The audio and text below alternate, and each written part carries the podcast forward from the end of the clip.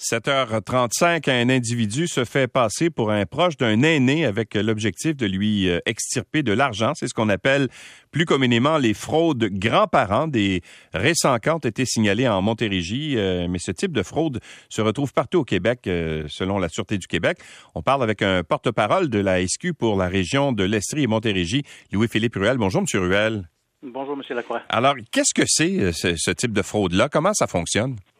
Tel que vous l'avez dit, ce type de fraude-là, on se fait passer pour soit un membre de la famille, un fils, petit-fils, euh, ou encore ça peut être quelqu'un, un policier ou un avocat, et on dit qu'on a un proche qui est soit dans le trouble, dans la misère, il a besoin d'argent. Rapidement, on met de la pression sur la personne aînée ou la personne vulnérable pour tenter de lui soutirer des sommes.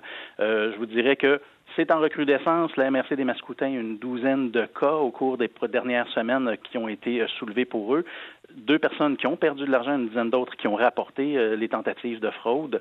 Et donc, on tente de mettre la main sur des sommes importantes. On parle de mhm. milliers de dollars. Et également, bien sûr, une fois que c'est fait, on sauve et il n'y avait personne qui était dans le trouble ou personne qui avait besoin, effectivement. Mais, mais, mais vous dites que quand ces gens-là appellent les personnes âgées, ils se font passer pour le petit-fils de la personne euh, en question? Ça peut, être, ça peut être fils, petit-fils. On va tenter de, de, de, cerner des personnes qui sont soit isolées, qui ont peu de contact avec la famille, qui ont un filet social ou un filet de sécurité qui est peut-être non existant ou qui est faible.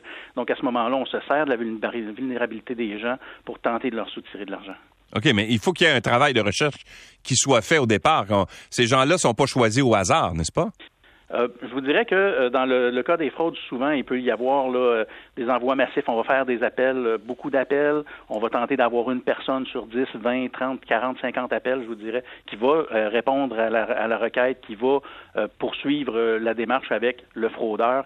Donc, à ce moment-là, je vous dirais quand même qu'il y a ce, volet-là de travail là, qui est fait là, de façon soit aléatoire ou un certain ciblage, là, mais je vous dirais que, somme toute, toute personne peut être à risque. Bon. Ah, vous faites quoi en ce moment pour essayer de, prévenir ça? Comment est-ce qu'on peut sensibiliser les. Parce que le, là, la raison pour laquelle on vous parle, c'est que on essaie de diffuser le message là, aux, gens, aux personnes âgées, par exemple, ou à leurs proches, d'être prudents puis de, ne pas accepter euh, n'importe quoi, là.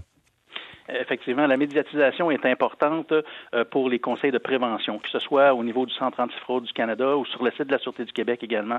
Dans la section conseils, on a euh, des conseils de prévention qui sont donnés les personnes âgées euh, ou les personnes qui sont vulnérables, qui sont bien sûr sollicitées par la Sûreté du Québec, et également par les autres corps de police, également pour tenter de, d'en venir à une compréhension de ces fraudes-là, de, se prémunir, de, se, de prévenir les fraudes, mais également, bien sûr, on, je parlais tantôt du filet de sécurité, les gens qui sont proches, euh, que ce soit la famille immédiate, que ce soit les gens euh, qui sont autour, que ce soit des intervenants qui travaillent auprès de ces personnes-là, on doit également être à l'affût et on doit les protéger. Mmh.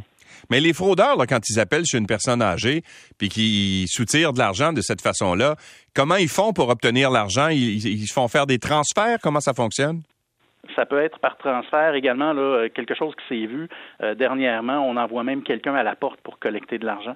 Donc, je vous dirais que euh, on peut avoir, on peut avoir du front tout le tour de la tête et on peut euh, même envoyer des gens directement en contact avec la personne âgée ou la personne vulnérable. Et pour vous, c'est compliqué de retracer ces gens-là? Je vous dirais qu'il y a un bon travail d'enquête qui est fait.